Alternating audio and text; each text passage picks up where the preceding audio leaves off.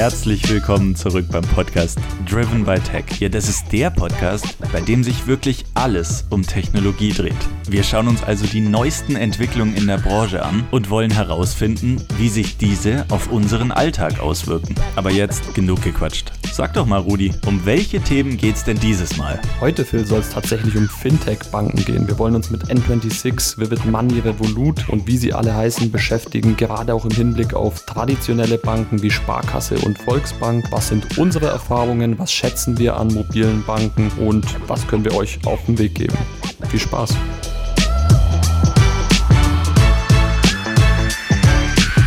Vielleicht am Anfang ganz kurz sagen sollten, wären, ähm, wir, wir schauen uns heute so ein bisschen die traditionellen Banken an und natürlich auch mhm. Fintechs. Und was, was versteht man denn überhaupt unter Fintechs? Fintechs sind im Prinzip ähm, applikationsbasierte Banken. Also die haben quasi überhaupt keine Mitarbeiter, be beziehungsweise schon Mitarbeiter, aber nicht in Filialen, also kommen ohne Filialen mhm. aus, ähm, haben dementsprechend natürlich auch eine relativ niedrige Kostenbasis. Und was natürlich für den End-User dann super cool ist, ist, er hat eine tolle ähm, UI, eine tolle UX auf seinem Endgerät. Also quasi mhm. nicht Desktop basiert, sondern meistens mobil basiert. Und wir haben da halt äh, mehrere Applikationen mittlerweile mit N26, die da damals äh, vorgeprescht sind. Wir haben ähm, genau. Revolut, wir haben Vivid genau. Money und es, es springen wirklich ganz, ganz viele auf den Markt momentan aus verschiedenen Ländern und genau. äh, in verschiedenen Setups. Und da stellt man sich natürlich schon die Frage, zum einen, was macht diese mobile Banken so beliebt? Wieso gehen Leute vielleicht auch gar nicht mehr in Filialen?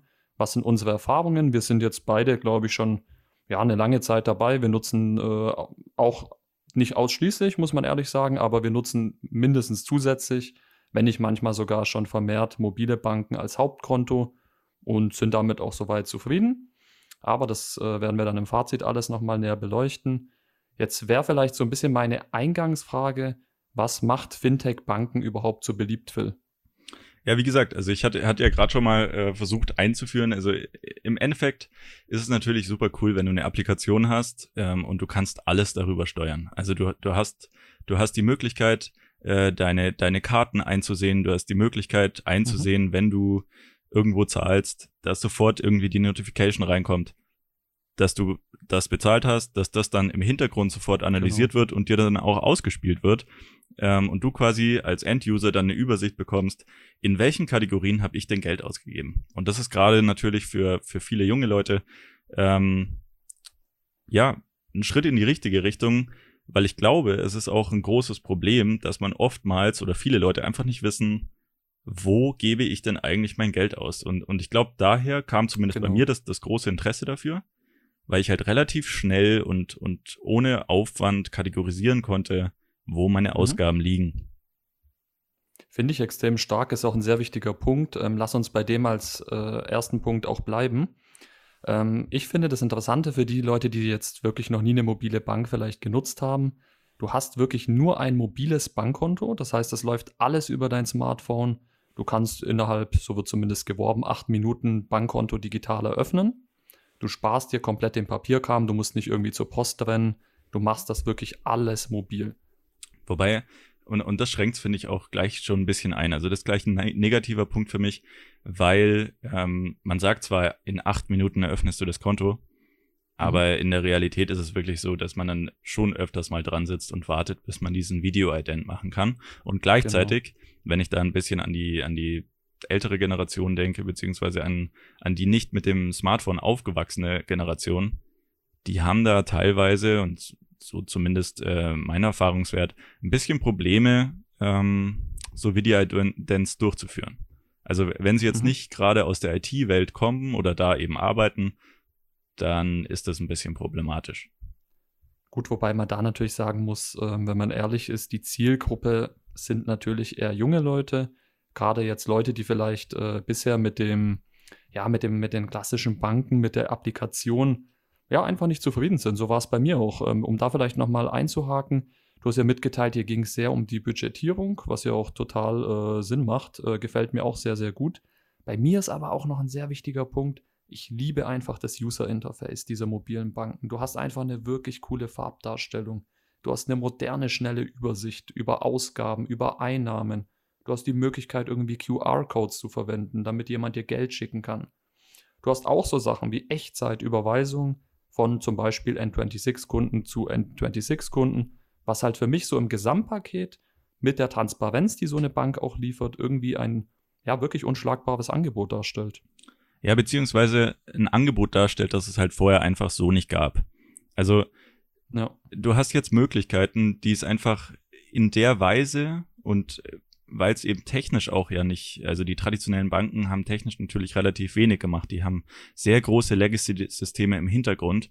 Ähm, aber die wurden ja quasi immer über den, den POS, also den Point of Sale, ähm, dann mit dem Kunden geteilt. Also früher war es ja wirklich so, dass man ähm, wirklich für eine Überweisung quasi zur Bank gehen musste. Ich meine, mit, mit ja. dem Internet kam dann natürlich auch so Online-Banking und äh, gab es da schon Verbesserungen.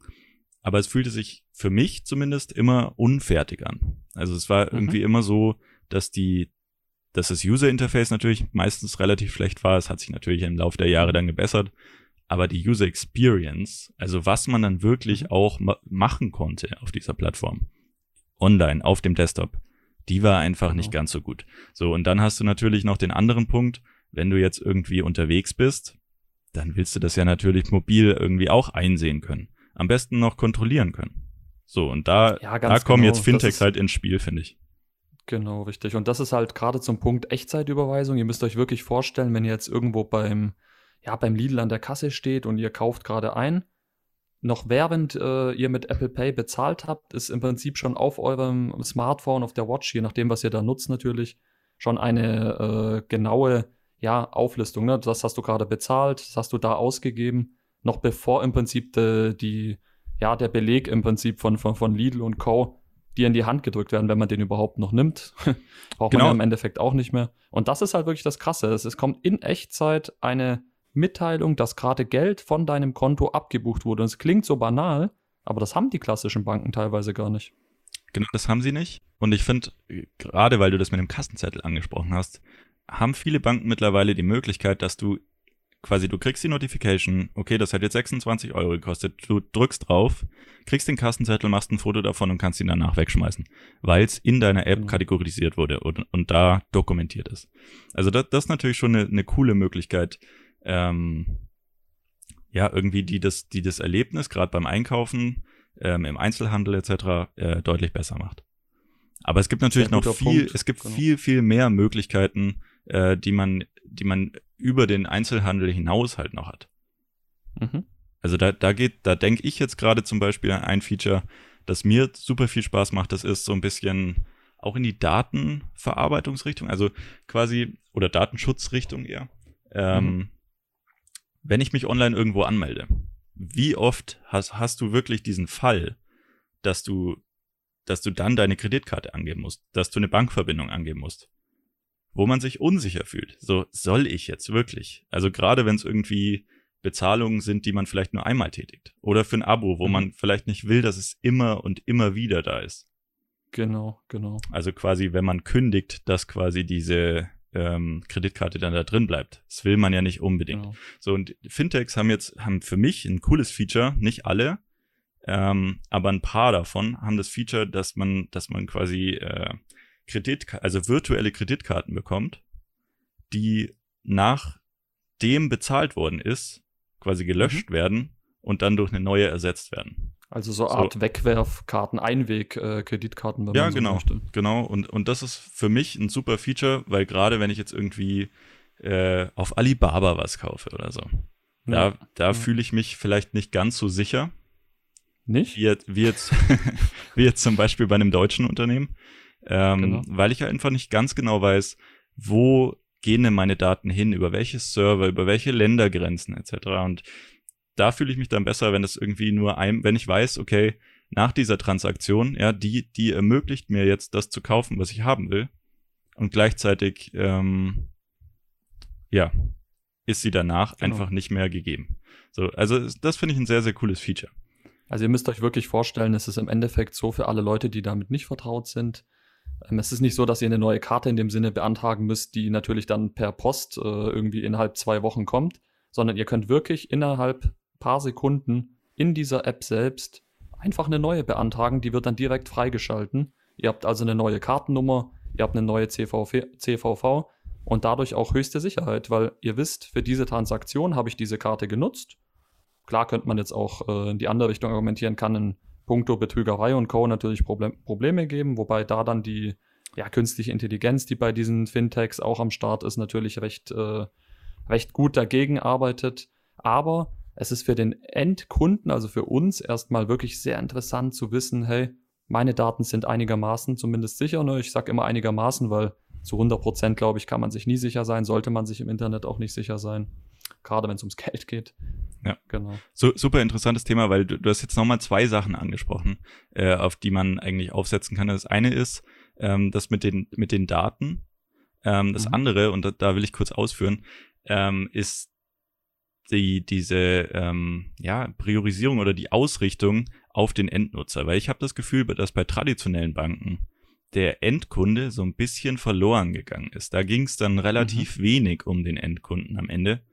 Ähm, also am Ende im Sinne von, bevor es Fintechs gab. Genau. Ähm, und ich habe das Gefühl, dass bei Fintechs die haben halt wirklich sich auf die Fahne geschrieben, wir richten jetzt wirklich für den Endkunden aus. Ähm, und durch, dadurch, dass sie eben nicht diese Legacy-Systeme haben und dadurch, mhm. dass sie nicht diese ähm, Filialen haben und diese Mitarbeiterkosten, haben sie halt die mhm. Möglichkeit, viele Dinge kostenlos äh, an, anzubieten, was andere Banken vielleicht nicht können. Und das hilft ihnen natürlich dann im Endeffekt oder indirekt dann auch wieder äh, bei Investoren, also Investoren zu finden, wird dann natürlich mhm. erheblich leichter. Ähm, und und gerade, um die Überleitung zum, zum ersten, äh, zur ersten Episode zu machen, mhm. wie bei Streaming-Anbietern geht's erstmal über die Masse. Also du, du genau. versuchst ja zu verkaufen, hey, wir können ein riesiges Bankengeschäft aufbauen mit unserem fin mit unserer Fintech-Applikation. Ja? Mhm. Und wir machen das über die Masse. So, und da können sie erstmal in der Basis, wie bei Spotify, über die Basisversion es machen. Und der Knackpunkt wird dann sein, sie müssen aber es schaffen, es dann umzumünzen auf Leute, die dafür bereit sind, für diesen Service dann auch zu zahlen. Und an dem Punkt genau. sind wir gerade, weil all diese Fintechs haben quasi die Investorenrunden geschafft, die haben Geld mhm. angehäuft und jetzt geht's drum, jetzt wollen die Investoren quasi sehen, hey, wir brauchen jetzt aber auch was, was Geld abwirft. So, und da genau. ist jetzt gerade der Knackpunkt und deswegen ist es so ein spannendes Thema, mhm. weil ja im Endeffekt, und da sind wir ja gerade Paradebeispiele für, wir schauen uns mehrere mhm. Banken an und, und vergleichen dann immer. Wo ist der Vorteil? Oh, die haben wieder ein neues Feature vorgestellt. Cool, genau, interessant. Genau. Lass uns da aber vielleicht noch einen Punkt, ähm, weil du jetzt äh, sehr schön ausgeführt hast, dass, also ist auch für mich sehr wichtig, man hat das Gefühl, dass Fintech-Banken wirklich zuerst an den Kunden denken. Es ist ganz klar, die müssen auch ihr Geschäft machen, aber die haben eher verstanden, dass der Kunde im Mittelpunkt stehen muss. Woran merkt man das? Die äh, Karte vielleicht N26 jetzt als Beispiel oder auch Vivid Money spielt jetzt keine Rolle, wir wollen jetzt nicht für einen werben. Es ist im Endeffekt so, die hören sich auf Twitter an, was wollen die Leute. Die checken einfach ähm, auch so ein bisschen natürlich anhand des Nutzerverhaltens. Das macht Sinn, da braucht man vielleicht spezielle Angebote. Da kann ich jetzt auf dem Phil oder für Phil dann entsprechend was zuschneiden. Ne? Das ist jetzt was, was für ihn, was ihm sehr weiterhilft, was äh, ja für mich vielleicht interessant ist im Technikbereich oder für dich. Und äh, dann haben wir eine spezielle Möglichkeit, da Rabatt zu bekommen, was mir eben zeigt, die hören wirklich auf uns, die haben moderne Strukturen, die wissen, dass wir keine, wir brauchen keine Kundenberater mehr, es ist nun mal so. Genau. Und äh, ja, gerade jetzt, wenn man eben bedenkt, vielleicht da auch noch ein Punkt, den ich, der mir sehr auf, de, auf dem der Seele dann äh, tatsächlich ist einfach die Transparenz, weißt du? Ähm, Fintech-Banken haben sich auch auf die Fahne geschrieben, wir wollen transparent sein, wir wollen dem Kunden direkt mitteilen, was für Kosten fallen an. AGBs möglichst kurz halten, nicht 20 Seiten irgendwie äh, erstmal durchlesen müssen, bevor ich ein Konto eröffne, weil das macht de facto niemand. Ja, und ich finde ich find auch, um, um den Punkt auch noch äh, aufzugreifen, ich finde, als Endkunde hat man ein bisschen mehr einfach das Gefühl, dass man die Möglichkeit hat, an dieser Bank etwas zu verändern. Quasi, mhm. wenn ich jetzt auf Twitter, auf Reddit oder wo auch immer äh, äußere, hey, das Feature brauche ich oder das gefällt mir jetzt vielleicht auch nicht, dann hast du, dann, dann ist die Wahrscheinlichkeit größer oder zumindest gegeben, dass es jemand liest, dass es mehrere Leute, dass es Genau. mehreren Leuten auch so geht und dass sie es daraufhin ändern. So, Mhm. und das habe ich bei traditionellen Dank äh, Banken halt so ein bisschen vermisst. Trotzdem, und da, das ist für mich auch ein springender Punkt, habe ich auch immer noch traditionelle Banken. Also ich nutze Ja. nicht nur Fintech. Ich, ich benutze ganz, ganz viele Banken im Endeffekt. Ähm, und das ist aber noch ein anderer Punkt, auf den wir später, glaube ich, nochmal zurückkommen sollten. Genau, richtig. Ähm, genau, aber, aber für jetzt ist halt einfach wichtig äh, zu sehen, der Endkunde hat ein bisschen mehr zu sagen und halt auch Mhm. relativ viele Vorteile gegenüber traditionellen Banken. Was es natürlich Lass jetzt am vielleicht noch ein Anfang. Beispiel ähm, damit anführen, gerade vielleicht für die Technikleute wie uns. Beispiel jetzt bei Vivid Money hat man im Prinzip jetzt eingeführt, ja, ist eine neue Funktion, dass ähm, im Prinzip eine künstliche Intelligenz innerhalb dieser App erkennt, welche Abos bei euch äh, am Start sind. Ob ihr jetzt Netflix abonniert habt, ob ihr Spotify abonniert habt, ob ihr Apple Music abonniert habt. Und automatisch im Prinzip dann angezeigt wird, Phil, möchtest du wirklich so viele Abos haben oder Rudi, möchtest du diese ganzen Abos haben? Möchtest du ein Abo kündigen? Und es wird automatisch anerkannt, welche Zahlung steht als nächstes an. Das sind so Kleinigkeiten, die mir als Endkunden das Leben einfach leichter machen. Genau, also die, sie geben dir erstens eine Übersicht und zweitens haben sie natürlich aber auch, und jetzt drehen wir es mal um, nicht die Endkundensicht, sondern die Bankensicht, gibt denen natürlich auch die Möglichkeit, mehr über uns zu wissen, über unser Nutzerverhalten. Also Mhm. Daten sind natürlich da, haben da auch wieder einen Mehrwert, einen Gegenwert, Mhm. wo man dann auch sich fragen muss, will man das? Also ähm, ich finde, es ist ein richtig schmaler Grad. Ich meine, jetzt äh, in Richtung Abos ist es jetzt nicht wirklich eine Problematik. Aber ähm, viele der Fintech-Banken gehen jetzt in die Richtung, mit, äh, mit so Versicherungsapplikationen zusammenzuarbeiten und zu sagen, hey, Mhm. ihr habt ja so und so viel Geld, also für, für euch wäre wär sinnvoll, hier eine Versicherung abzuschließen. Und die wollen im Prinzip auch so ein bisschen Profiling dafür nutzen, ähm, Mhm. in, in, in Richtung der Endkunden, also wenn man es aus der Endkundensicht sieht, natürlich dir zu helfen, das besser und, und effektiver und effizienter aufzustellen vielleicht. Aus Mhm. der anderen Sicht hilft es denen natürlich im Profiling noch mehr Daten über dich zu generieren und die können sie ja dann, also so wird's ja nicht gesagt, aber im Endeffekt könnten sie die ja dann auch abgeben und das macht natürlich das Ganze dann ja, so ein für bisschen dich Investoren ne? genau, Investoren dann Definitiv. auch, äh, für Investoren ist es dann äh, interessanter, glaube ich. Auch da nochmal vielleicht eine Brücke zu unserer ersten Episode zu äh, Spotify. Gleiches äh, Prinzip bei Spotify. Ähm, viele fragen sich immer, wieso erkennt Spotify ganz genau, was ich hören will? Woher kennen die mich so gut und sind vielleicht auch ein bisschen ja, überrascht beziehungsweise verängstigt? Da muss man ganz klar sagen, es ist einfach so, Spotify wertet natürlich auch die Daten aus. Die wissen ganz genau. Heute äh, habe ich das und das gehört, heute hatte ich Lust auf das Genre, heute ging es mir so und so. Dementsprechend habe ich vielleicht ein bisschen fröhlichere Musik oder traurigere Musik. Und das sind alles Algorithmen, die da arbeiten. Das sind alles Daten, die von uns im Prinzip abgedrückt werden müssen, um wirklich ein gutes Nutzungser Nutzererlebnis zu haben. Und das Gleiche gilt natürlich jetzt auch bei Fintechs. Die wollen ganz genau wissen. Phil ist vielleicht jemand, der gerne Ski fährt. Was bietet sich da an? Naja, wir wollen sein Smartphone versichern, damit er, falls er irgendwie äh, einen Unfall hat oder sich selbst, ne, dann hat er zufällig noch das Premium-Angebot von N26 gebucht mit der Versicherung gegen Skiunfälle. Genau, also sie wissen halt einfach, sie wissen einfach sehr viel mehr. Also wenn ich jetzt quasi äh, einen Skipass kaufe, um auf das Beispiel aufzugreifen, Mhm. dann wissen die, okay, er fährt Ski. Ne? Und dann, dann können sie es natürlich super gut verknüpfen mit Unfallversicherungen oder, oder ähnliches. Genau, richtig. Und die Möglichkeit haben traditionelle Banken in der Weise natürlich einfach nicht. So, Genau. also man kann es gut finden und man kann es schlecht Mhm. finden. Es ist so ein bisschen wie bei Google. Es ist natürlich toll, Ja. dass Google so super Genau. Ergebnisse liefert, aber auf der anderen Seite ist es natürlich auch ein bisschen scary, dass sie so viel über dich wissen. Also es ist halt so ein Grad, dem, Gutes dem einen ist es Beispiel, ja. wichtig, dem anderen ist es nicht so wichtig. Für mich zum Beispiel, ich würde gerne Mhm. das so ein bisschen trennen. Versicherungen würde ich jetzt nicht in diese Fintech-Bank äh, mit einbeziehen, weil einfach für mich Guter da Punkt, ja. für mich ist da so ein bisschen die Linie, dass ich zu sehr darauf bedacht bin, was sie über mich wissen und was nicht. Äh, es ist bei Google ähnlich, also da versuche ich auch so ein Mhm. bisschen die Brücke zu schlagen. Ähm, ja, zu wo habe ich sehr, sehr großen Mehrwert und Mhm. wo ist der Mehrwert vielleicht nicht ganz so groß und ich kann es vielleicht auch über einen Umweg, wenn wir es mal so nennen, ähm, auch ans gleiche Ergebnis kommen. Und das ist eben äh, bei, bei Fintech mit Versicherungen ja, ja. so für mich. Ich muss auch ehrlich sagen, also die, da sind wir einer Meinung, dieses Versicherungspaket oder die Versicherungspakete einiger Anbieter sind auch einfach uninteressant. Also die sind dann wiederum nicht gut auf den Kunden zugeschnitten. Beispiel. Es gibt ähm, bei N26 eine Smartphone-Versicherung für Premium-Kunden.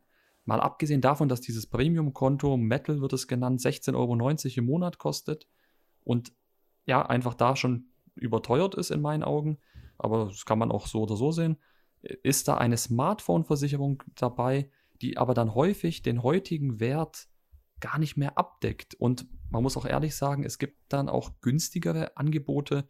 Ist ja heutzutage nicht schwer, irgendwie da zu checken, äh, was man monatlich für so ein, ja, für, für so ein, äh, eine gute, sage ich mal, Versicherung zahlen muss, wenn man überhaupt eine braucht, ist ein anderes Thema. Aber wir gehen jetzt vom Fall aus, ein Kunde sucht eine Versicherung. Er wird ja jetzt nicht hergehen und sagen, aha, wenn ich jetzt bei N26 das Metal-Konto buche, ist mein Smartphone bis 1000 Euro versichert. Das klingt für mich wie ein perfekter Deal.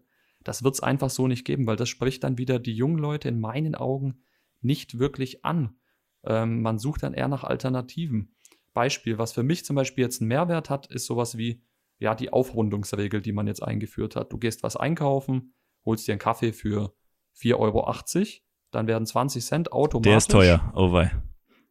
Ist jetzt nur ein Beispiel, ne? Lass das was anderes sein, aber das, das wäre ein sehr teurer gegangen. Kaffee. Es war der Starbucks-Kaffee, okay, genau. ich oute mich. Nein, es ist wirklich so, äh, die 20 Cent Differenz kommen automatisch in deinen sogenannten Spar Sparspace. Ne? Also du kannst es benennen, wie du willst, Sparschwein, äh, Sparkonto. Das ist dann so ein Unterkonto, was du hast. Teilweise bieten es manche Anbieter sogar mit eigener IBAN an. Und die 20 Cent werden automatisch darauf transferiert. Ist aber wieder blöderweise bei N26 zum Beispiel eine Premium-Funktion. Genau. Da musst du Geld für zahlen. Genau, und jetzt lass uns direkt über Premium-Konten reden, weil mhm. ich habe ja vorhin schon gesagt, da, wir, wir befinden uns gerade da, dass die jetzt dabei sind, die haben jetzt User ongeboardet im Prinzip. Also es gibt jetzt relativ genau. viele Leute schon auf der Plattform, gerade bei N26. Äh, mhm. Und jetzt müssen sie schauen, dass sie die zu Premium-Kunden machen. Also Premium-Kunden im, im, Sinne von, sie sollten jetzt nicht in der Basisversion eine, eine, eine freie Version nutzen, sondern halt wirklich, mhm. äh, ja, im, im, Prinzip upgraden. So, und äh, ich, und das finde ich super interessant, weil da bedienen sie sich eigentlich an dem mhm. Freemium-Modell aus dem App Store. Also bei Apps, jeder kennt's, glaube ich. Wie oft lädt man sich eine App runter und denkt sich, cool, jetzt kann ich endlich das und das machen. Dann geht man auf die App, Tipp drauf und genau dieses Feature, das du haben willst, nachdem du gesucht 90. hast, 9,90 Euro war es früher. So mittlerweile ist es ja sogar sogar 4,95 Euro im Monat. So, du musst ja, ja jetzt heute genau. für alles ein Abo abschließen. So, und ja. äh, da, da hat sich jetzt äh, die, die Fintech-Gemeinde im Prinzip auch drauf eingeschossen. Wir machen es einfach genau wie beim App Store. Ne? Wir stellen es kostenlos zur Verfügung, aber für jedes Komfort-Feature, das wir einführen, ab mhm. jetzt, ne? Oder auch rückwirkend sogar mittlerweile. Ähm, ja, musst du quasi upgraden. Oder, und das ist die Variante, die wir gerade wählen, glaube ich, du wechselst ja. quasi einfach den Anbieter. Du schaust dir an. Beziehungsweise du hast mehrere Anbieter. Du musst gar nicht wechseln, aber du holst dir das Beispiel. Angenommen, die Aufrundungsregel hat jetzt äh, XY, dann bin ich eben nicht nur bei N26, sondern dann bin ich auch bei XY. Und dann vielleicht noch zusätzlich bei einer herkömmlichen Bank weil ich dann das komplette Angebot einfach, äh, ja, ich, um es mal anders zu sagen, N26 hat die Aufrundungsregel. Die, oder ja, vielleicht blödes Beispiel, die haben es ja gerade nicht, aber in der, in der Gratis-Version N26 hat jetzt für mich die beste App zum Beispiel. Vivid Money hat jetzt angenommen die Aufrundungsregel und die klassische Bank ermöglicht mir, wenn ich jetzt einen Kredit benötige, möglichst äh, ja, einfach dann doch irgendwie in die Filiale zu gehen, wenn jetzt nicht gerade Corona ist, und einen Bankberater aufzusuchen, der mir da weiterhilft. Und dann habe ich im Prinzip jedes individuelle Produkt für mich oder jeden Need, den ich habe, jedes Bedürfnis, ist damit abgedeckt. Ja, ja, ja, absolut. So, aber und, und das ist, finde ich, dann wieder die, die Schwierigkeit, die man als Endnutzer hat. So, es gibt jetzt zwar, und, und das machen die natürlich auch schlau. Also ich meine zum Beispiel jetzt Vivid Money oder auch Revolut, die schauen sich N26 genau. an und die sagen, okay, so, alle Kunden wollen diese Aufrundungsregel haben, aber for free. Genau. Also bieten wir die for free an. Dafür ja. gehen die dann hin und bieten irgendwas, was bei N26 vielleicht kostenlos ist, dafür musst, musst du dann da zahlen. Also da zahlen, es genau. ist halt wirklich, und um das nochmal zusammenzufassen, im Endeffekt ist es wirklich schwierig, einen komfortablen Nutzen zu haben, weil du ein bisschen variieren musst, sofern du nicht bereit bist, Geld zu zahlen. So, also du musst quasi mehrere Banken, also im Fintech-Bereich nutzen dann, um mhm. auf das zu kommen, was du hast. So, und dazu Damit kommt hast dann du natürlich das Problem, dass du natürlich mehrere Konten hast, verschiedene IBAN, verschiedene Karten, vielleicht sogar noch virtuelle Karten und leicht den Überblick verlierst, genau, plus du verlierst, natürlich tendenziell überall die Daten verkaufst. Genau, und du verlierst genau den Überblick, den du dir ja initial eigentlich ähm, durch Fintech geholt hast. Also quasi eine Bank, genau. wo ich was ausgebe, wo es analysiert wird, wo es kategorisiert wird und wo ich einfach den Überblick behalte. Und in dem Moment, in genau. dem du dann versuchst, Kosten zu vermeiden und trotzdem Features einzusammeln, mhm. da verlierst du diesen Überblick wieder. Also es ist, es ist wirklich ein schmaler Grad und super schwierig. Ich würde jetzt vielleicht noch mal kurz, äh, was, was mir wichtig ist, noch mal, wir haben jetzt auch die negativen an, äh, Punkte angesprochen. Nochmal vielleicht, was äh, macht fin äh, Fintech-Banken an sich so beliebt? In meinen Augen, und da spreche ich jetzt für mich, und ich glaube, ich kann da relativ gut pauschalisieren auf den allgemeinen Endnutzer, weil ich mir da wirklich viel Gedanken schon in der Vergangenheit zu gemacht habe. Ich nutze das wirklich gerne. Und es ist wirklich nochmal einmal User Interface. Schnelle Übersicht über die wichtigsten Punkte. Keine unnötigen Informationen, moderne, hippe, einfach Benutzeroberfläche. Ne? Sachen Ganz kurz. wie Dark Mode. Ja. Bei, bei unnötigen Informationen, was meinst du da genau? Äh, unnötige Informationen, damit meine ich jetzt Beispiel. Du klickst jetzt drauf. Ich will jetzt keinen schlecht machen. Ne? Ich bin ja auch bei der DKB. Du klickst jetzt ähm, bei der DKB auf die Benutzeroberfläche und siehst ganz oben, wir haben jetzt noch ein Adventsgewinnspiel, wir haben jetzt noch das, wir haben für Weihnachten, da können sie spenden, da können sie das machen, da können sie das machen. Das sind so Sachen, wenn ich mich einlogge, will ich, nachdem äh, Face ID jetzt in meinem Fall äh, das Ganze ja, äh, freigeschalten hat für mich, möchte ich dann nur sehen, wie viel Geld habe ich auf dem Konto, ist gerade was abgebucht worden, was steht demnächst an. Ich will jetzt nicht explizit auf Adventsgewinnspiele hingewiesen werden. Ja. Dafür habe ich Twitter. Ja, wobei, wobei muss man ehrlich sagen, ähm, hat sich das in den letzten Jahren auch ein bisschen verändert. Also gerade jetzt, also zum Beispiel bei Revolut ist es so, die haben ihre App mittlerweile sehr überladen. Die, die bieten auch sehr, sehr viel ja. an. Auch mit Gewinnspielen, auch mit, ja, also das ist nicht mehr ganz so, dass man da aufs Minimalistische, das hatten wir ja quasi bei Streaming-Anbietern schon, wenn die neu genau, sind, genau. dann haben sie halt nur das Minimale, ne? Minimal Viable Product im Prinzip. Ja. Genau. So, und dann bauen sie aus. Und, und das, was wir jetzt vielleicht bei DKB etc. schon sehen, ähm, mit solchen Gewinnspielen, mit irgendwie Informationen zusätzlichen, die du jetzt irgendwie mhm. nicht unbedingt brauchst als, als Nutzer, ähm, ja, die kommen, die werden auch kommen. Also da, da muss man, glaube ich, auch realistisch sein. Aber jetzt hast du, hast du diese glaube, ganzen Vorteile nochmal aufgezählt. Mhm. Ich, ich würde ehrlich gesagt echt nochmal auf. Ah, einen würde ich noch gern ausführen, der ist sehr wichtig. Ja. Und zwar, ähm, was glaube ich Fintech viel besser gelingt als klassischen Banken, ist wirklich so eine Brand zu schaffen. Ähm, Karte N26, Vivid Money, das sind dann so Lifestyle-Produkte. Ähm, Karte jetzt Beispiel, sehr tolle Karten, jetzt ohne jetzt die wirklich äh, bewerben zu wollen, ist es im Endeffekt so, bei N26 kriegst du schon standardmäßig eine wirklich hübsche, transparente Karte. Bei Vivid Money gibt es gratis aktuell Metallkarten für Nutzer. Und das sind halt so Punkte. Es entwickelt sich schnell zu so einer eigenen Marke, zu so einem Lifestyle-Produkt, was gerade die junge Generation, vielleicht zählen wir da schon gar nicht mehr so krass dazu, wirklich anspricht. Ähm, weil junge Leute suchen explizit Karten, die besonders toll ausschauen, die man Freunden zeigen kann. Und es ist nun mal leider so. In der heutigen Zeit geht es darum, sich gerade mal auch bei den Freunden zu profilieren mit sowas. Ja, ja, wobei, also ich sehe es nicht so sehr als Differenzi äh, Differenzierungsmerkmal.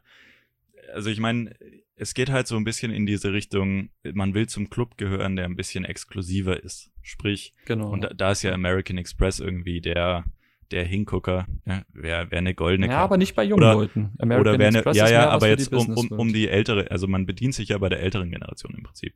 Also früher genau. war es halt so, goldene Karte, wow. Platinum-Karte, oh mein ja. Gott, schwarze Karte, wow, wow, wow. Ne, da, das ja. war, war im Prinzip so, wenn, wenn der Businessmann die dann hingelegt hat, dann wusste man, oh, okay, er hat wahrscheinlich relativ viel Geld. Ne? Und Gut, das, da, äh, daran das bedienen, sich, da, daran Ja. bedienen sich Fintechs ja am Ende, weil sie halt sagen, naja, wir machen halt auch eine schwarze Karte oder eine goldene Karte und wir verpacken die vielleicht sogar noch in Metall. Super cool. So, aber da Mhm. muss ich dann ehrlich sagen, der Mehrwert ist null. Wirklich, der Mehrwert ist absolut null. Und Ja. deswegen sollte man niemals für so ein Konto zahlen, sondern wenn dann nur für Features, die man halt haben will. Und da dann auch Exakt. evaluieren, macht das überhaupt Sinn? Lohnt sich das? Und das ist halt wirklich die Schwierigkeit. Gleichzeitig, ich musste schon auch sagen, also ich finde diese Karten schon auch toll, Mhm. muss aber gleichzeitig auch sagen, es ist noch mal viel weniger interessant durch Apple Pay etc. geworden, Das stimmt, ja. weil, ganz ehrlich, wie oft holst du denn deine Karte noch aus dem Geldbeutel? Guter Punkt. Ähm, lass mich da vielleicht noch mal kurz den Punkt auch ein bisschen genauer ausführen mit den Karten. Was ich eher sagen möchte, das Coole ist ja, oder was die junge Generation wünscht, ist ja wirklich nicht jetzt zu zeigen, ich habe Geld, weil das hat sie vielleicht in dem Moment gar nicht, sondern es geht vielmehr darum, ich habe was Besonderes. Ich bin bei einer mobilen Bank, hast du schon von bla bla bla gehört. Ich habe jetzt da alles online über mein Smartphone. Das ist einfach digital und das ist 2020. Keiner wird jetzt kommen und sagen, hey Phil, ich bin bei der Sparkasse. Ne, Ich bin bei der Volksbank, weil die gibt es schon seit Kann, 50 da, da, Jahren. da kannst du schon kommen, Ne? aber da, da wirst du gleich Kritik einstecken. Warum bist du denn noch Genau, bei der richtig. Sparkasse? Genau, richtig. Genau. Und das ist äh, 50 Jahre, ist natürlich jetzt auch nur äh, ne, überspitzt. Ähm, die gibt es natürlich schon länger. Der Punkt ist einfach dahinter, auf was, was ich hinaus will. Für junge Leute ist es wirklich so ein Lifestyle-Produkt. Ich kann sagen, hey, ich, mach, ich wickel alles über mein Smartphone ab. Ähm, Überweisungen, die scanne ich kurz ein mit der Kamera von meinem iPhone oder Android-Phone, was auch immer man hat. Und das sind so Punkte, Moneybeam, ich schicke dir Geld kurz in Echtzeit hin und her, wo die alten klassischen Banken im Prinzip komplett verschlafen haben. Ja, das aber haben sie, haben sie mittlerweile ja auch. Haben sie mittlerweile ja, Ja, auch. mittlerweile also, schon, aber das DKB war halt etc. Also ist, mal, ist ja auch eine der neueren Generationen schon. eben. aber da, da grad gibt's ja auch genau. schon Echtzeitüberweisung. Also das kommt schon. Das hängt natürlich auch alles äh, sehr damit zusammen, wie das Bankengeschäft aufgebaut ist. Und echt eine eigentlich relativ gute Überleitung, weil ich wollte noch mal mit dir ähm, Mhm. über diesen Unterschied zwischen traditioneller Bank und Gerne, Fintech äh, reden, weil oder oder wie du es verteilst. Also würde mich echt mal interessieren, weil hast du jetzt nur noch Fintech oder oder nutzt du noch traditionelle Banken? Also und wenn, Guter Punkt. wofür? Also wofür verwendest du was? Mm, Also bei mir ist es so, ich würde, zählen wir die DKB als herkömmliche Bank oder ist es ist ja auch eine Internetbank in der Im Prinzip Hinsicht? ist also es ein hat ja nur- Hybrid. es ist ein Hybrid, Ja, aber würde ich ich würde sie sagen, trotzdem genau. als traditionelle Bank sehen, weil Okay. sie halt einfach relativ, ähm, also sie ist ja gefundet. Sie, sie ist ja, Genau, richtig, besteht ja schon sehr, sehr lange und basiert ja jetzt irgendwie nicht mehr auf Investorengeldern. Also ich Nee, würde sie eher zu den existiert ja traditionellen ohne- Banken sehen. Genau. Nee, dann machen wir es so. DKB als klassische Bank nutze ich wofür? Ich habe bei der DKB im Prinzip ganz klassisch die normale Kreditkarte. Also die DKB Visa, die eignet sich hervorragend für Ausland äh, und Co. Einfach, wenn du Geld abheben willst. Ne? Zum Beispiel, wenn du Aktivkunde bist, sprich monatlich über 700 Euro Eingang hast, den man sich sehr leicht auch konstruieren kann notfalls, ist es wirklich so, du hast gewisse Vorteile. Du kannst kostenlos im Ausland Geld abheben. Das ist was, was wofür du bei gefühlt jeder Bank extra Gebühren zahlen musst. Muss Das dazu heißt, sagen, wenn du dann mal und nicht nur EU-Ausland, sondern wirklich auch weltweit. Genau, also da, genau, das ist der richtig. Differentialfaktor. Ja. Und Go das on. ist im Prinzip ein Punkt für mich, ähm, wo ich jetzt sage, im Ausland, wenn man, wenn man Geld abheben möchte, unschlagbar.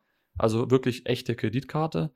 Ähm, dazu muss man auch sagen, DKB ist für mich dann entscheidend, wenn ich eine klassische Girokarte brauche. Das kommt nicht häufig vor, aber es ist nun mal so, Fintech bieten keine klassischen Giro. Es wird zwar als Girokonto verkauft, es ist aber keine Girocard. Du kriegst eine Mastercard Debit oder eine Visa Debit. Das heißt, wenn du mal den seltenen, bei mir zumindest inzwischen seltenen Fall hast, ähm, ja, wir, wir akzeptieren nur Girocard, dann Ja. kannst du wirklich die DKB-Karte ziehen und bist damit abgesichert. Das heißt, gerade jetzt für Ausland, kommt bei mir jetzt nicht so häufig vor, aber ab und an, gerade im Urlaub, oder natürlich dann entsprechend mit, diesem, mit dieser Giro-Funktion nutze ich DKB plus ich habe dort zum Beispiel ein Depot. Das sind jetzt die Sachen, die für DKB sprechen. Dann Hm. habe ich N26, die nutze ich auch hauptsächlich für meine Alltagsgeschäfte, auch für Lastschriften und Co. Einfach weil ich da die, das User Interface und die User Experience schätze und auch so ein bisschen, ja, vielleicht auch die Marke an sich, die dahinter steht inzwischen. Und Vivid Money für Cashback. Ne? Da kriege ich einfach, das ist einfach eine taktische Geschichte. Da kriege ich im, im Prinzip, wenn ich jetzt irgendwie einkaufen gehe, 10% Cashback, ohne dass ich was machen muss. Das heißt, man hat im Prinzip auch da so eine Art Hybrid. Man muss alles kombinieren, um wirklich aber, die perfekten Vorteile zu haben. Aber erzähl gern du mal, wie ja, du aber, das machst. Aber also man kriegt, ich möchte da nochmal ganz kurz drauf eingehen, also man mhm. kriegt diese 10% Cashback ja nicht überall, oder? Also die, die haben doch bestimmt ähm, Partner. Ähm, nein. Guter Punkt. Ja. Es ist im Endeffekt so. Ähm, pass auf. Also du hast äh, 10%, wenn du jetzt, es, man muss differenzieren, Vivid Prime und Standard Vivid. Prime bedeutet im Prinzip wie bei Amazon Prime, du hast so eine Art Premium-Modell. Kriegst du die ersten drei Monate gratis, wenn du ein Konto eröffnest, zumindest aktuell war es so. Und dann zahlst du monatlich, ähm, oder? Danach zahlst du allerdings, kannst du das Geld wirklich easy wieder reinholen. Weil du kriegst beispielsweise dann immer, du hast so genannte Super-Deals, da ist jetzt Lidl dabei, da ist Rewe dabei, Spotify, Netflix, wo du 10% bekommst bei der Abbuchung. Das heißt, 10% zurück. Schönes Beispiel, 60 Euro Lidl-Einkauf, 6 Euro gehen zurück auf dein Konto. Und die werden in äh, Aktien im Prinzip investiert, die du dir aber auszahlen kannst. Du kannst aber nicht ins Negative gehen. Das sind jetzt keine klassischen herkömmlichen Aktien, sondern du so, kannst also, es dir einfach Mhm. Also du gewinnst quasi mit, wenn die Aktie steigt, du verlierst aber nicht, wenn sie sinkt. Exakt. Ah, okay. Ja, gar nicht schlecht. Und das ist halt echt eine coole Sache. Und das würde ich mir vielleicht bei N26 zum Beispiel mehr wünschen. Die haben auch ja. gewisse Angebote, mal bei Dropbox mehr Speicher zu bekommen oder bei HelloFresh oder irgendwelchen Sachen. Wir wollen jetzt hier keine Werbeveranstaltung machen, aber kriegst du natürlich gewisse Rabattcodes und ähnliches. Aber wirklich Geld zurück bietet aktuell Vivid Money. Das macht weder die DKB noch N26, genau. Revolut und ähnliche. Genau mhm. da liegst du falsch. Da liegst du falsch, weil die DKB weil? hat auch ein Cashback-Programm, das weiß nur einfach keiner. Ja, aber funktioniert das gut? Ich habe nämlich ein paar Mal damit, äh, du musst nämlich über einen Link einkaufen und mir wurde das sehr selten angerechnet. Und ich habe mit denen dann im Support darum gestritten und habe im Endeffekt nichts bekommen, leider. Okay, aber also im Endeffekt haben sie eigentlich dieses Programm auch. Also sie haben auch Partner, sie haben genau. auch Cashback-Aktionen und, und da ist der springende Punkt. Aber es weiß halt entweder keiner, so dass es keiner nutzen Oder kann. Oder es ist schwer zu bedienen. Oder es ist schwer zu bedienen und genau. darin liegt ja dann im Prinzip der Charme für, von Fintech. Aber du hast es gerade so super erklärt. Ich möchte noch mal ganz kurz auf diesen Punkt mit Girocard eingehen, weil das mhm, ist dann für mich auch der, das ist für mich der Punkt, der Fintech für mich nicht nicht zu dem macht, wo ich hinswitchen kann und dann, ja, nicht mehr dran denken muss, mhm. sondern mhm. das ist ein Problem. Ne? Also, mhm. für mich ist das Problem ganz oft, und das ist wahrscheinlich auch ein deutsches Problem, also wenn ich jetzt reise, dann habe ich das Problem nicht so sehr, weil ich eben mit Mastercard, mit Visa, mit äh, Amex gut zahlen kann. Weil das mhm. weltweit anerkannt ist. Komme ich nach Deutschland, gehe ich in den Tante Emma Laden oder sogar ins Restaurant. Ja? dann, dann wird, wie oft wird mir gesagt, nee, also Kreditkarte unterstützen wir hier nicht. Ja. Oder Debitkarte unterstützen wir nicht. Oder wie auch immer. So. Und da brauche ich dann die Girocard. Und jetzt, jetzt nehmen wir mal an, das einzige Konto, das ich habe, wäre N26. Ja, geht mhm. nicht, weil dann kann ich in diesem Restaurant nicht zahlen, außer wenn ich mir was abgehoben habe. So, und ich will ja gerade und das ist ja irgendwie die Intention ja auch, ich will ja versuchen, so wenig wie möglich Bargeld noch mitschleppen zu müssen. Weil das hat mhm. ja auch einen Charme, dass ich meinen, im Endeffekt ja, meinen Geldbeutel zu Hause lassen kann. Ich habe mein Handy, genau. da sind meine Kredit, meine Kredit- und Debitkarten drin und genau, dann passt. Genau. So, und das kann ich halt dann nicht machen. Und dementsprechend ist für mich, äh, musst du immer quasi ein Backup in der Tasche haben. So, und das macht es ja, für mich schon wieder exakt. unattraktiver und vor allem komplizierter. Also dieser Komfortfaktor, den ich ja eigentlich mir erhoffe durch Fintech, der geht dann auch wieder verloren. Und dann muss ich mich halt exakt. ehrlich fragen, will ich es dann eigentlich haben? Klar ist es cool, wenn ich sofort eine Notification bekomme. So haben, haben auch mittlerweile traditionelle Banken ganz oft. Also jetzt ist mhm. nicht mehr so dieses Feature, das es nicht mehr gibt. Aber ja, also ich, ich weiß nicht genau, ob diese auch, auch Analyse-Tools, die im Hintergrund laufen, ähm, mhm. fangen traditionelle Banken in gewisser Weise an, aber es ist natürlich ganz anderes Level, äh, weil man sich ja vorstellen muss, dass die Applikationen, die die dafür bauen, die müssen ja immer diese ganze Legacy-Systeme, die im Hintergrund sind, Also Legacy-System ist ja im Prinzip nichts anderes als, was ich halt über diese letzten 100 Jahre Bank, also beispielsweise die Sparkasse, oder viele fragen sich ja auch, ne? Ja, warum geht denn die Sparkasse nicht hin und macht einfach Switch, so, und sie sind ein Fintech? Ja, das genau. geht nicht, weil sie haben, haben die halt, aber übrigens probiert. Haben, haben die probiert, aber haben die ja natürlich nicht so probiert, dass sie quasi alle umswitchen, weil, also du musst ja auch beachten, welche Generation nutzt das. Mhm. Also das ist ja eher die, die ist eher schon sehr alte Generation. Dementsprechend, ja. dementsprechend, die wollen ja auch gar nicht digital sein. Also das musst du ja auch noch beachten. Mhm. Ähm, aber die können auch in gewisser Weise gar nicht. Und ich habe selber schon erlebt, also ich habe schon mit Banken gesprochen, die dann gesagt haben, ja, wir hätten gern das und das. So, und dann, dann stehst du da als Consultant da und sagst, ja, cool, ja, machen wir. So, und dann evaluierst du die ganze Situation und dann kommt halt raus, naja, da gibt's die Abhängigkeit mit dem System, das sie mhm. haben. Also das System im Sinne von, da sind die Daten gespeichert, das läuft über dieses Plugin, das wird dadurch ja, verbunden. Ja. So, ich gehe jetzt nicht ins Detail, aber im Endeffekt ähm, kannst du es dadurch halt entweder gar nicht bewerkstelligen oder es ist sehr, sehr schwierig und langsam. So, und dementsprechend. Aber ist das nicht eher eine Frage der Zeit dann auch, dass irgendwie künftig zumindest die Option besteht, dass eine, lass es Sparkasse sein, auch doch zu einem Fintech wird? Nee, nee. Das geht einfach nicht, weil, weil es einfach zu viele Abhängigkeiten mit alten Systemen gibt. Also die, ähm, die lassen sich auch nicht umkehren. Die es verbieten. Ja, ich meine, es gibt ja jetzt zum Beispiel durch Cloud die Möglichkeit, dass man mhm. äh, das Ganze erneuert, dass man es schneller macht.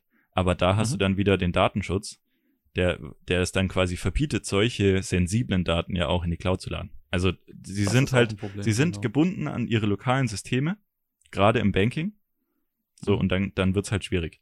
So, und was sie dann machen ist, manchmal, also die Sparkasse hat's ja auch versucht, ähm, die haben einfach ein Fintech aufgemacht im Prinzip, also quasi ein Unter, eine Unterfirma, ähm, wo sie dann so eine App einführen, ähm, und dann versuchen, ihren Kunden zu sagen, hey, guckt euch's doch mal an, ne? Aber du musst da auch ein neues Konto öffnen.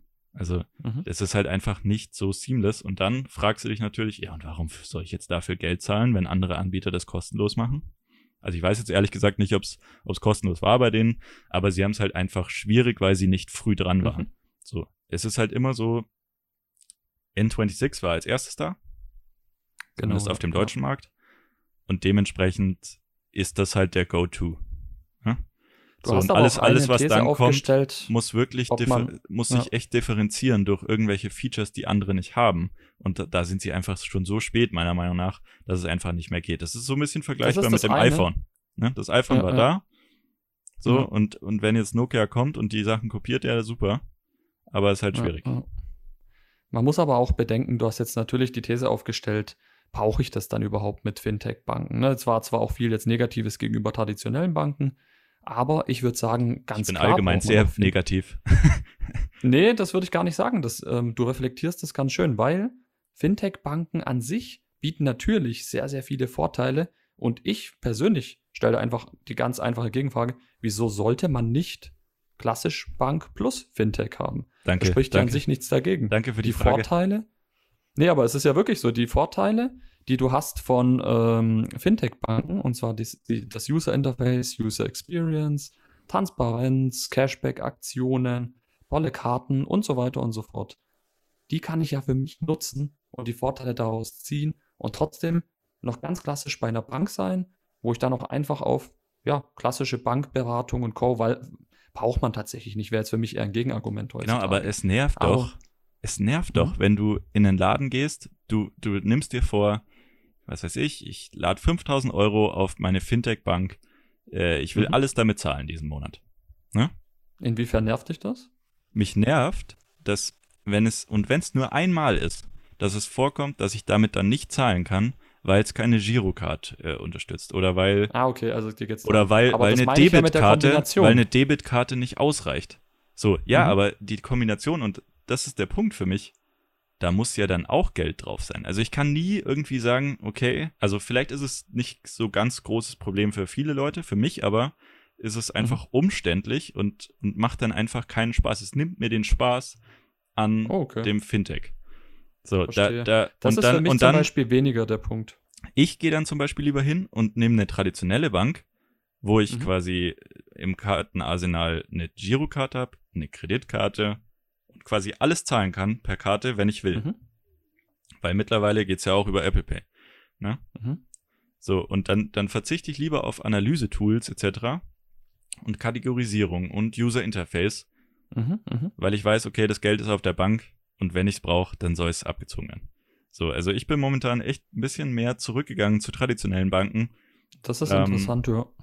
weil die mittlerweile halt in die Richtung gehen, dass sie, dass sie auch zumindest Apple Pay etc. unterstützen.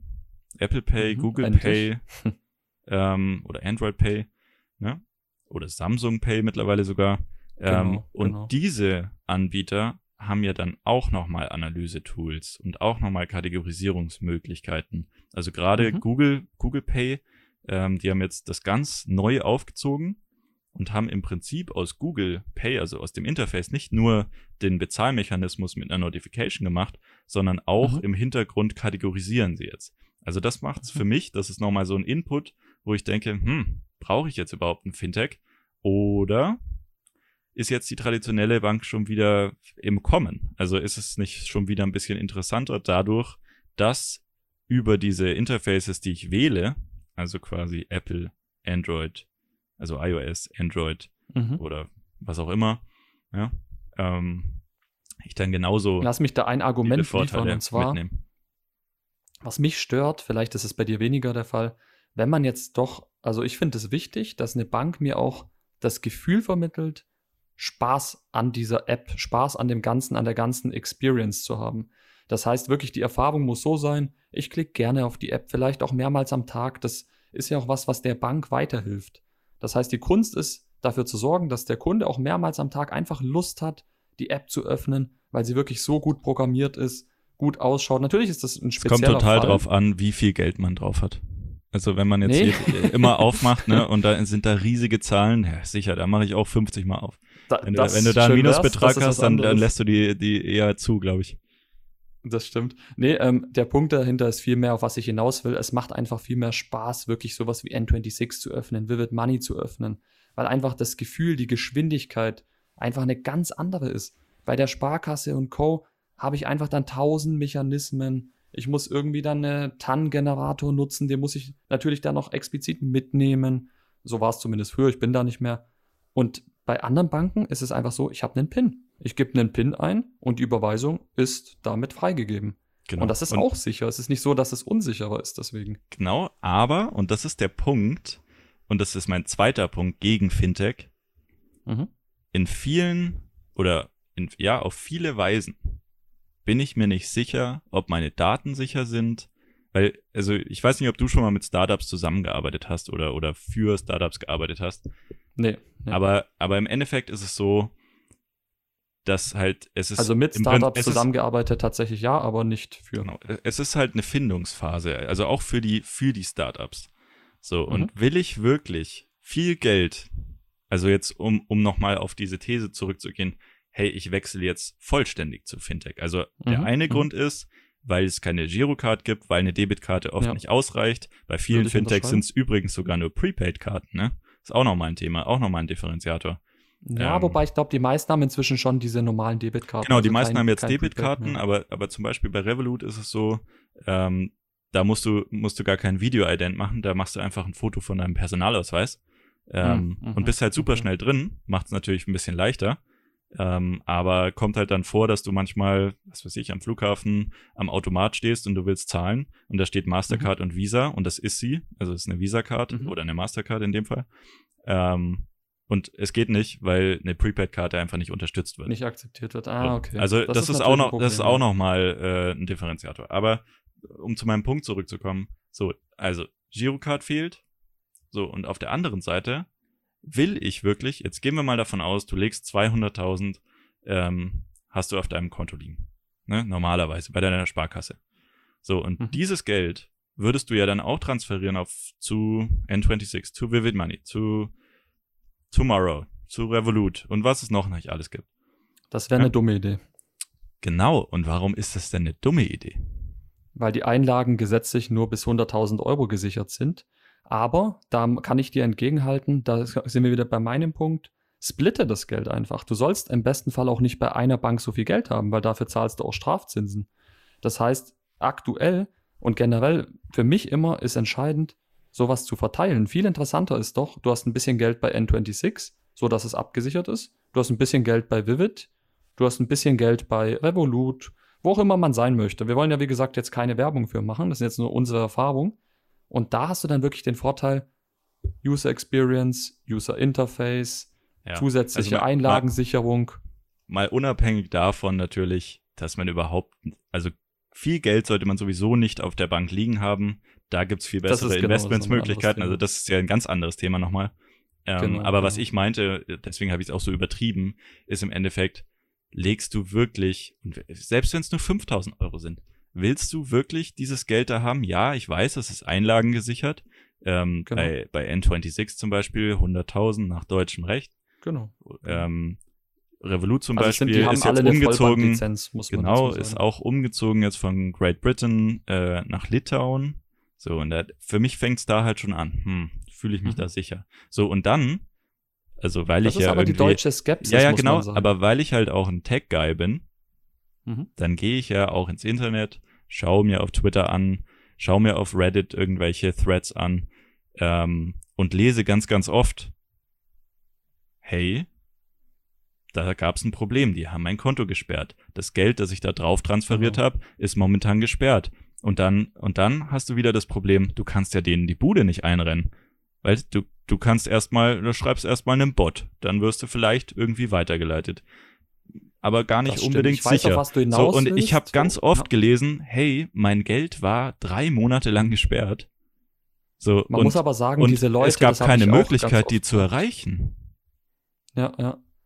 Man muss aber zwei Punkte erstmal dazu sagen. Punkt eins: Fintech-Banken haben natürlich bei all den Vorteilen so ein bisschen den Nachteil, dass sie auch überrannt wurden. Also gerade N26 hatte so einen rasanten äh, Ansturm damals, dass sie gar nicht so viel Geld investieren konnten in Mitarbeiter und Co. und das wirklich erst nach und nach aufgearbeitet wurde. Das heißt, man hat die Schwachstellen wirklich erst später beseitigen können. Zum Thema Kunden, also Karte mal generell, ich finde immer wichtig für mich, alles, was im Netz steht, sind in der Regel Negativerfahrungen. Wenn ich jetzt mit einer Sache sehr zufrieden bin, habe ich kein Bedürfnis, jetzt ins Netz zu gehen und irgendwie, außer ich kriege da jetzt irgendeinen Bonus für oder irgendwas, irgendeine Rezension dazulassen. Das heißt, die negativen Leute, und das ist meine Erfahrung gerade auf Twitter, waren dann häufig Leute, da will ich jetzt keine nahe treten, aber die dann wirklich auch gegen die AGBs verstoßen haben. Es ist zum Beispiel verboten, damit Bitcoins zu kaufen oder ähnliche Sachen oder dass dann im Ausland irgendwie für Pseudo- oder komische Seiten zu nutzen. Na, jetzt ohne ins Detail zu gehen. Aber wenn du eben gegen AGBs verstößt, und das gilt allgemein im Leben, dann hast du mit den Folgen auch zu leben. Ist es jetzt gerechtfertigt, Geld einzufrieren? Definitiv nicht. Aber es war ja dann häufig auch so, wenn jetzt zum Beispiel, ne, Banken haben ja gewisse äh, Auflagen, Geldwäsche und Co., wenn die jetzt irgendwie feststellen sollten, und manchmal war es vielleicht, und da gebe ich dir recht, anfangs dann auch ein bisschen äh, ungerechtfertigt, aber wenn Sie jetzt feststellen, dass irgendwas auffällig ist, dann verlieren Sie es erstmal ein, weil Sie rechtlich dazu verpflichtet sind. Und dann wird es aufgeklärt oder eben auch nicht. Und bei vielen dieser Kunden, die diese, ja, diese Vorwin-Einträge machen, habe ich das Gefühl, die sind etwas, ja, die halten sich nicht an die Regel und sind auch dann nicht bereit, irgendwie aufzuklären, weil sie sich dem entgegensetzen. Und dann ist es halt schwierig für eine Bank, ein bisschen, weil das ist es halt. Bisschen naiv halt wahrscheinlich halt, auch. Eben, und, und ich finde halt, ähm, gerade in der Hinsicht, ja, gebe ich dir recht, es gab Fehler, definitiv. Aber ich glaube, künftig, ne, um es mal blöd zu sagen, jeder hat ja mal klein angefangen. Und jetzt besteht die Option, da wirklich das Geld, was sie in diesen Finanzierungsrunden bekommen, auch an richtiger Stelle einzusetzen. Ist es richtig, eine Premium-Hotline zu haben, äh, wenn du ein Premium-Konto hast? In meinen Augen nicht. Also eine Telefon-Hotline sollte eigentlich Standard sein, hat N26 zum Beispiel nur für Premium-Kunden. Aber Jetzt könnte man auch als Tech-Guy das Argument bringen, du kannst ja auch alles tatsächlich selbst machen. Du kannst die Karte sperren, du kannst, ne, du musst, du bist kaum auf die Hilfe, und das ist ja das Interessante wiederum an der Fintech-Bank, du bist nicht auf Hilfe angewiesen, bist du es aber mal doch, bist du manchmal verloren. Genau, also ja, glaub, ja, es ist, es ist super, äh, super witzig, weil du Kontrolle gewinnst und gleichzeitig mhm. verlierst. Weil genau, genau. wenn du jetzt bei der Sparkasse bist und du kennst die Ursula ja, dann rufst du sie halt an ja, und sie ja. guckt im Konto nach und sie hat auch die Vollmacht und sie kann dann eigentlich, eigentlich da auch gleich, gleich helfen.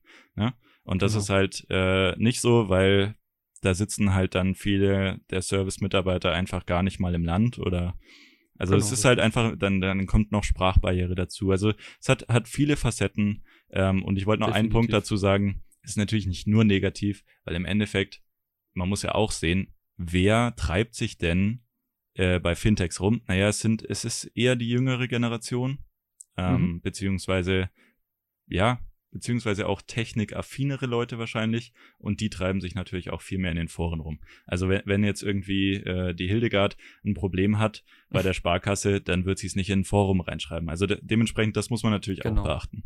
Aber, aber nochmal zu dem Thema Glaubwürdigkeit und so. Da muss man natürlich sagen, Glaubwürdigkeit hat oder kommt für mich von zwei Aspekten her. Einmal durch mhm. Vertrauen und einmal mhm. durch Volumen. Und Volumen fehlt den Fintechs natürlich in gewisser Weise auch noch. Es wird langsam besser. Also man hat ja jetzt mittlerweile einen relativ großen Kundenstamm, also zumindest einige.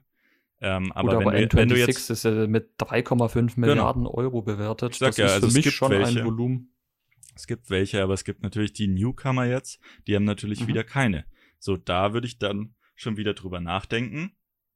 Macht es Sinn, dass ich dahin gehe? Vertraue ich denen genug? sind die für mich glaubwürdig. Und da muss genau. ich dann halt ganz oft auch sagen, hm, die sind jetzt ganz neu.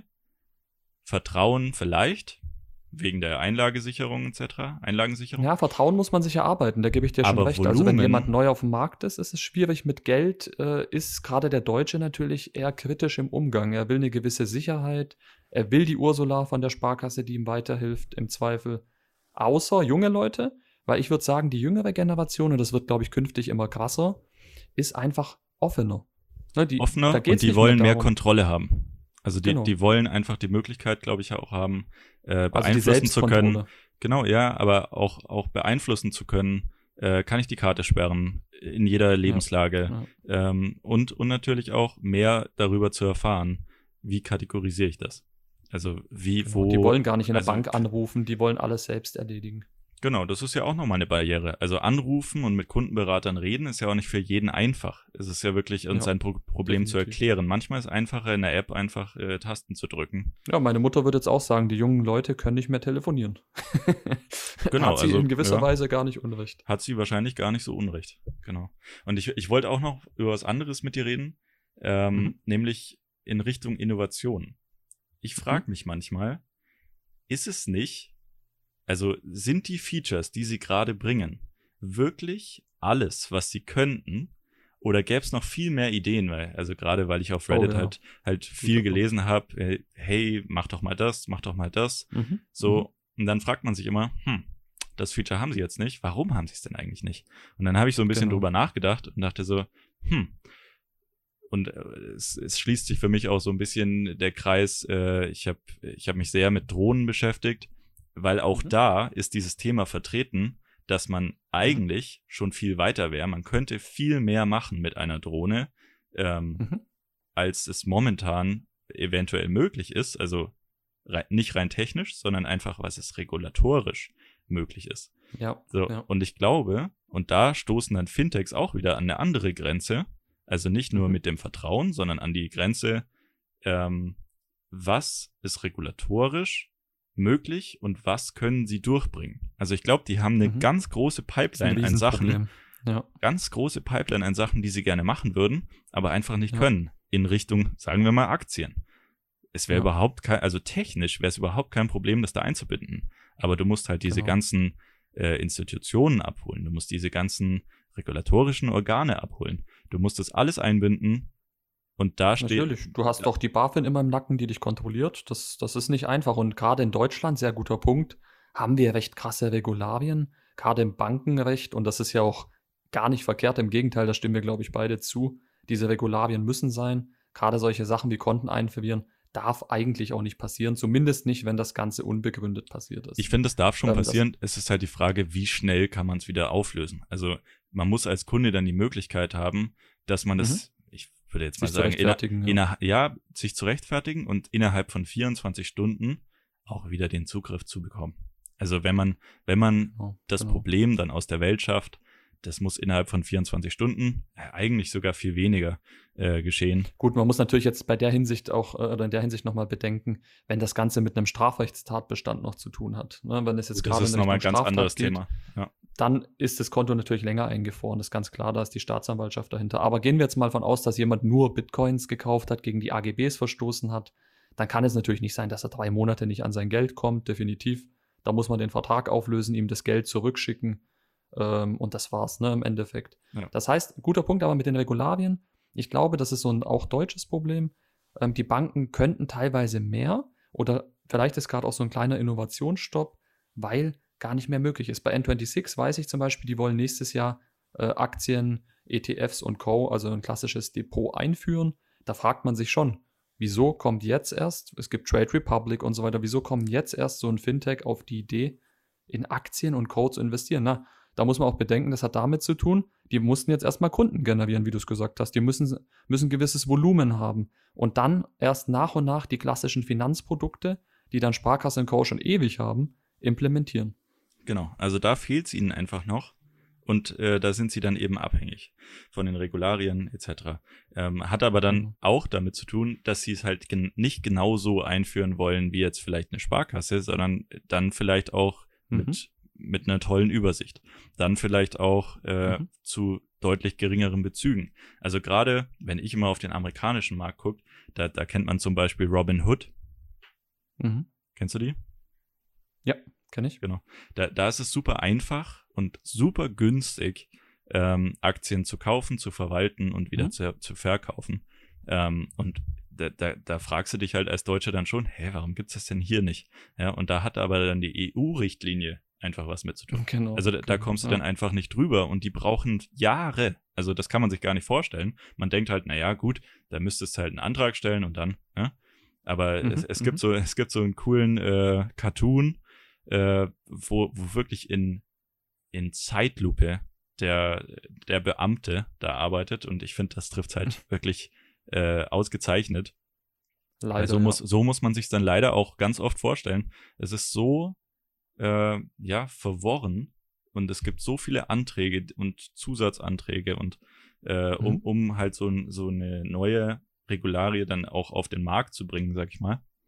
Ähm, und das dauert einfach seine Zeit und deswegen. Vielleicht kleine Anekdote da aus meinem Leben. Bei Vivid Money habe ich, äh, ich habe das zum Spaß mal eröffnet, einfach um zu gucken. Ne? Du kennst mich, bin äh, Tech-Nerd, will alles mal ausprobieren. Habe Vivid Money eröffnet, habe mir dann Unterkonten dort eröffnet das heißt praktisch so diese einzelnen Pockets oder Spaces, wie es manche nennen, ähm, wo man Sparziele festlegen kann.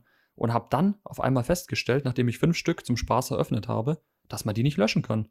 Und das ist sowas, das ist erstmal ein Moment, wo man sich, glaub, wo man sich fragt, wie kann es sein, dass ich jetzt nicht auf Löschen klicken kann, die Dinger im Prinzip wieder raus sind und das Geld praktisch auf dem Hauptkonto äh, verbleibt. Und da habe ich dann zu Vivid Money Kontakt aufgenommen und die haben mitgeteilt, dass es, und da sind wir wieder beim Thema, regulatorisch leider sehr, sehr komplex ist, weil das rechtlich Unterkonten sind mit eigener IBAN und sie immer noch an dem, ja, an dem Feature, wie es dann auch verkauft wird, arbeiten, dass man diese Unterkonten löschen kann. Ja. Und das ist dann schon wieder komisch. Eine Fintech-Bank kann nicht auf Löschen klicken und es bestätigen oder der Kunde, sondern man muss jetzt warten, bis Vivid Money die Re Regularien insoweit ja, festgelegt hat oder im Prinzip äh, ja, die Voraussetzungen schafft, um den Regularien zu entsprechen, dass der Kunde hergehen kann und ein Unterkonto löschen kann. Genau, und da sieht, da sieht man es halt perfekt, ne? Also technisch ja. absolut möglich, aber die, der Gebremst Regulator. Durch, äh, ausgebremst, ja. Genau. Der, der hält es dann quasi zurück. Also super, super interessant. Ähm, und fragt mich halt immer, wie kann es sein, dass, dass viele Features es einfach noch nicht gibt, äh, die vielleicht gerade in anderen Apps, also jetzt nicht Banking-Apps, Tag äh, genau, nee, genau. Gang und Gäbe sind. Also ich meine zum Beispiel löschen. Es kann ja nicht sein, dass das nicht geht, ne? Nee, das naja. sind Sachen, die müssen einfach funktionieren. Um, um das irgendwie nochmal festzuhalten. Also meine genau, Sicht, unsere ich, will, ich will unbedingt mhm. deine Sicht hören. Also fang du mal an. Okay, vielleicht. Ich, ich würde sagen, die deckt sich wahrscheinlich größtenteils, so wie ich es rausgehört habe. Ja, mach mal. Ich bin also, gespannt. für mich ähm, ähnlich jetzt an, also an alle Hörer, die natürlich auch Episode 1 fleißig gehört haben, wo es um Streamingdienste ging. Ich bleibe dabei. Fintechs sind sehr, sehr toll. Einfach User Interface, User Experience, also die Erfahrung, die ich mit dieser mobilen App habe, die Transparenz, Lifestyle, Cashback-Aktionen sind für mich einfach die Argumente für eine Fintech-Bank, aber ich kann auch gleichzeitig nicht auf zumindest eine klassische, für mich aber da vielleicht auch eine modernere Bank verzichten, weil ich eine Girokarte brauche. Das ist einfach in Deutschland aktuell der Fall. Sollte sich das jemals ändern, werde ich der Erste sein, von uns beiden zumindest, der ruckzuck komplett umsteigt auf eine Fintech-Bank. Aber aktuell ist es einfach nicht möglich und deswegen mache ich es so, klassische Bank und ich hole mir meine moderne, ja, meine, meine, meine Erfahrung, die ich da mit dieser App, mit dieser Bank haben möchte, hole ich mir extra ein und habe im Prinzip das, was mir fehlt bei der klassischen Bank, dadurch ergänzt. Aber kaufst du es dann auch? Also Thema. zahlst du Geld für deine Konten Nein, oder gar nicht? Nur in der Gratis-Version. Nur in der Gratis-Version. Okay. Nur gratis. Aktuell gibt es keinen Punkt, solange Versicherungen und Co. Äh, der das wirklich äh, äh, ja, Alleinstellungsmerkmal sein sollen, bin ich nicht bereit, dafür Geld zu zahlen. Einfach deswegen, weil, wie du schon sagst, gewisse Fintechs dann das bieten, was bei anderen kostet. Und da mache ich lieber zwei Konten auf, verwalte die dann vielleicht über eine ja, Multibanking-App und habe dann den Vorteil, wirklich alles zu haben. Wie siehst du das denn, Phil? Ja, also ich sehe es eigentlich ganz ähnlich. Also im Endeffekt ähm, muss man sich, glaube ich, überwiegend die Frage stellen, ist man bereit? Und da, da, da ist für mich halt natürlich irgendwie so ein, so ein Widerspruch in sich. Ich zahle doch nicht Geld mhm. für, dafür, dass ich Geld ausgeben kann. Also, ne? Also, das ist ja schon irgendwie ja, ein Widers schon, meinst, Widerspruch ja. in sich. Dementsprechend würde ich jetzt für, für die Institution oder beziehungsweise für die Möglichkeit, mein Geld zu, zu sichern, zu verwalten, etc., da würde ich nicht Geld für zahlen. So. Mhm. Und deswegen, also ich habe mich halt sehr, sehr viel damit beschäftigt. Ähm, ich habe mir wirklich viele traditionelle Banken angeschaut. Ich habe wirklich alle Features durchgelesen, habe hab verglichen, wo kann man, ähm, wo kann man kostenlos weltweit abheben, wo kann man kostenlos einzahlen, wo kann man ich weiß nicht genau, wo, wo gibt es keine Auslandseinsatzgebühren. Ne? Und du kommst mhm, halt dann mhm. im Endeffekt, ob traditionell oder Fintech, wirst du am Schluss darauf kommen, es gibt keine Bank, wo man alles. Die alles bietet. Ja. Die alles for okay. free bietet. So. Genau. Und das ist auch logisch, weil ansonsten gäbe es keine Nischen. Genau. Also jede Bank geht eigentlich her und sagt, naja, der Wettbewerber hat das und das. Und ähm, dementsprechend müssen wir genau was anderes bieten als kostenlose Variante. Exakt. So, und deswegen habe ich mir das angeschaut ähm, und bin dann für mich zu dem Schluss gekommen, ich habe die Lust, das einmal einzurichten. Also quasi mhm. featurebasiert zu sagen, okay, ich will das for free, das for free und das for free und dafür brauche ich die Bank, mhm. die Bank und die Bank. Also Bank 1, mhm. 2, 3. Ähm, und klar ist der Aufwand am Anfang hoch, das einzurichten und dann auch irgendwie zu versuchen, da Automatismen draus zu machen. Ja, je nachdem. Genau. Aber es ist halt einmal am Anfang viel Aufwand und dann ist es ja ein eingespieltes Ding. Und deswegen mhm. verwende ich ganz, ganz viele Banken, um mhm. in allen Bereichen die freien Sachen mitzunehmen. So, ich kann genau, aber gleichzeitig wir, wir auch. alles einfach mit, was möglich genau, ist. Man, man, man nimmt es dann mit und äh, verwendet quasi die Bank für den speziellen Use Case, der halt dann free sein soll. So, und ich verstehe dann aber gleichzeitig auch alle Leute, die sagen, boah, da hätte ich ja gar keine Lust zu. Ja. ja. Weil im Endeffekt, also ist absolut äh, nachvollziehbar, weil es ist natürlich sehr zeitintensiv ähm, am Anfang, dann nicht mehr. Muss, das muss man mögen, genau. sich auch mit Finanzen auseinanderzusetzen. Genau. Man ja. muss sich damit auseinandersetzen wollen. Ähm, ja, und im Endeffekt äh, gehen halt viele der Leute auch eher auf Komfort und sind dann mhm. dementsprechend, glaube ich, auch bereit, ähm, ein paar Euro äh, monatlich abzugeben, um mhm. Das dann vielleicht nicht for free zu haben, sondern einfach zu sagen, naja, dann zahle ich halt dafür Geld, ähm, habe genau, dann aber genau. trotzdem genau. alles mit drin und habe auch nur eine Bank und dann verwalte ich alles in einem Konto und fertig. Extrem, extrem gut zusammengefasst. Ich glaube, äh, unsere Positionen sind da recht ähnlich, nahezu identisch. Ich würde dir komplett zustimmen. Ähm, jetzt ist doch die interessante Frage, was unsere Hörer davon halten. Also mich würde wirklich brennend interessieren, nutzt ihr Fintechs? Falls ja, welche Fintech-Banken nutzt ihr? Was sind so für euch die Vorteile? Wieso nutzt ihr die Bank? Was sind für euch die Nachteile? Nutzt ihr vielleicht auch noch klassische Banken? Teilt uns das gerne mit. Per genau, Mail. teilt uns gerne mit. Auch gerne bei Twitter in die Diskussion mit einsteigen. Äh, unser, Mhm. Unsere Twitter-Tags sind ja wie immer in der Beschreibung zu finden. Und ähm, Genau. auch wenn ihr Hilfe braucht. Also wir haben uns jetzt wirklich schon viel damit beschäftigt. Kommt gerne auf uns zu. Wir können bestimmt die Genau. eine oder andere Frage auch beantworten und euch vielleicht auch ein bisschen Zeit sparen. Definitiv. Wir freuen uns auf jeden Fall, äh, wenn, wenn wir euch da in irgendeiner Art und Weise weiterhelfen konnten. Vielleicht hat der eine oder andere auch mal Lust bekommen, eine Fintech-Bank auszuprobieren. Falls ihr da wirklich Hilfe braucht oder irgendwelche Fragen habt, kommt gerne auf uns zu. Genau, oder euch unsicher fühlt äh, und wollt einfach nochmal äh, abchecken, ob das vielleicht wirklich was ist für euch, dann fragt uns gerne. Perfekt. Phil, danke fürs Gespräch Danke dir, hat mich gefreut. und bis zum nächsten Mal. Ciao. Ciao.